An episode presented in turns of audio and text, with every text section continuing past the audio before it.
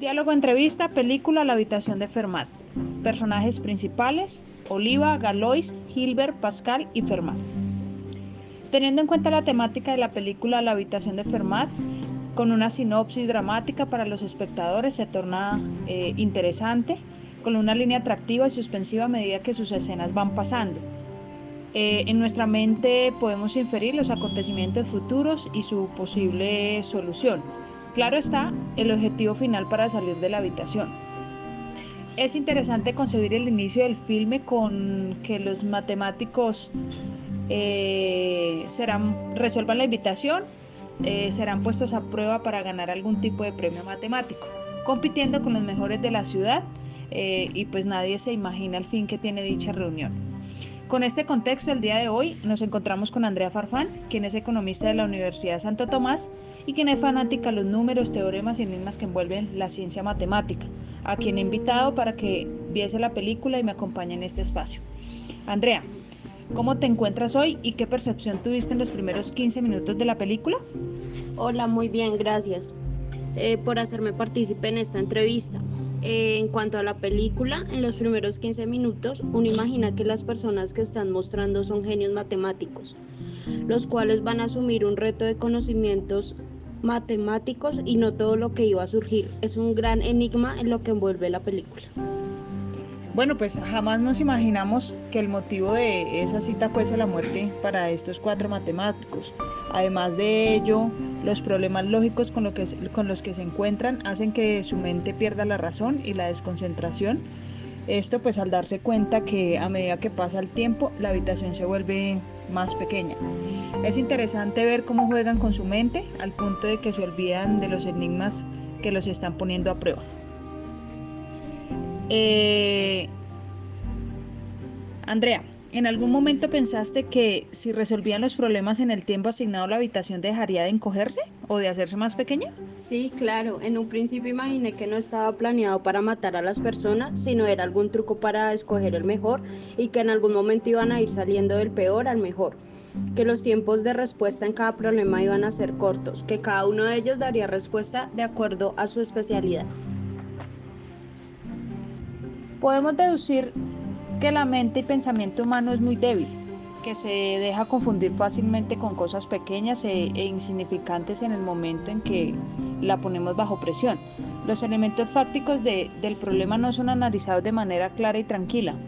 Eh, esto pues porque se toman decisiones apresuradas que pueden afectar negativamente la situación.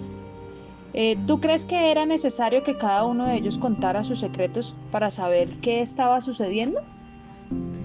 Creo que en la búsqueda de entender por qué estaban allí, al no encontrar solución y no dar respuesta correcta, podrían morir. Empiezan a buscar en sus adentros los posibles errores de cada uno, sobre todo Pascal, al encontrar la foto de quien atropelló infortunadamente, para entender quién podría desearles esto. Lo que nunca imaginé como espectadora es que se conocían unos a otros. A las situaciones perfectas que se, que se relacionaron en cada una de las escenas como un plan perfecto, podemos anexar un caso fortuito por el cual el engañado Fermat dejara su chaqueta y se desencadenara el nerviosismo por un accidente del pasado y pues ellos pensaran en su muerte. Vemos que inmediatamente se desconectan de la realidad y dejan de lado los enigmas, esto sin pensar en que fuese su única salida. De lo anterior podemos inferir que si Fermat falso no hubiese olvidado su chaqueta, ¿los matemáticos hubiesen pensado que lo citaron allí para matarlos? Sí, yo creo que sí, por la presión de que cada vez que no respondían la habitación se hacía pequeña. Lo que podría deducir es que en el momento que no respondieran correctamente o no supieran una respuesta, se iban a asfixiar y los iban a comprimir. Bueno, pues eh, a medida que pasaba el tiempo en la habitación y que esta pues se hacía más pequeña, el desespero de, de, los protagonistas era más intenso a tal punto que ellos recordaban cómo resolvieron el enigma de la invitación, sus errores, sus fracasos, eh, sus mentiras, terminando por contar más allá de, sus intimidades y sus verdaderas vidas, haciendo entrelazar las historias de los, de los unos con los otros. Eh, ¿Crees tú que esto fue producto de la presión o de la imaginación? Yo creo que fue producto de la presión, de la angustia porque quizás iban a morir, lo que hizo que todos empezaran a analizar y contar sus secretos. Además de eso, querían saber quién era el culpable.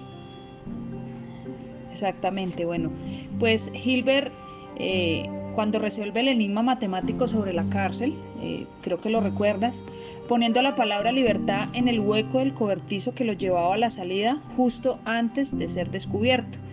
De acuerdo a la historia, podemos inferir que que pues él sedujo y enamoró a Olivia, quien fuese la novia de Galios para vengarse. Pero si Galios nunca resolvió la conjetura de Golbach, si lo inventó, ¿por qué crees que Hilbert nunca se dio cuenta de ello y decidió matarlos? ¿Será este un juego de la mente? Porque para Hilbert la realidad era Galios, realmente tenía la respuesta de la conjetura de Goldbach. Se se dejó llevar por la rabia y la ira de perder su premio. No investigó más allá y permitió que su mente se desviara por el camino más fácil, planear su muerte y en vez de eso encontró la suya. El juego de su mente le dio un mal resultado. Él fue víctima de su propio invento. La mente matemática es muy poderosa. El conocimiento de los teoremas y la agilidad para resolver enigmas de lógica matemática son importantes en los aportes para, para esta ciencia, tanto así que, bueno, pues puedo decir que la mayoría de las películas en, que, en las que se envuelven casos sobre los grandes problemas matemáticos del mundo son interesantes y famosas. Tales son los casos de los filmes como Una mente brillante con el profesor John Nash o Un don excepcional. Eh, estas han atrapado a los espectadores, pero eh, ¿podemos decir que los matemáticos son población aislada y que no tienen vida social? No todos, pero en su mayoría los matemáticos son poco sociales, ya que su obsesión por encontrar respuestas a los diferentes acertijos hace que se alejen de los demás y se vuelvan personas muy competitivas. Sin embargo, son personas muy analíticas que en el fondo vale la pena conocer. Bueno, pues eh, finalmente eh, los cuatro matemáticos lograron escapar y todo el trabajo sobre la conjetura de Goldbach se tiró al agua perdiéndose por completo como una forma de salir de toda la confusión y problema en el que se vieron envueltos por culpa de, pues este mismo. Eh, la última pregunta para ti, Andrea, terminando ya esta entrevista. ¿Crees tú que esta fue la mejor solución? ¿Piensas que alguno de ellos podría resolverlo finalmente pasando los años? Yo pienso que sí, finalmente si alguno de ellos lo presentaba no sería un logro propio y estaría manchado por todo lo sucedido en esa habitación. Además de eso, en todo el plan había personas muertas y todo tendría una consecuencia. Pienso que uno de ellos logrará resolverlo finalmente. Esperamos que haya una nueva parte de la película. Bueno, pues sí, todos esperamos lo mismo, Andrea. Muchísimas gracias por acompañarme en este espacio. Eh, bueno, nos veremos en una nueva oportunidad. Esto fue todo por el día de hoy. Muchas gracias.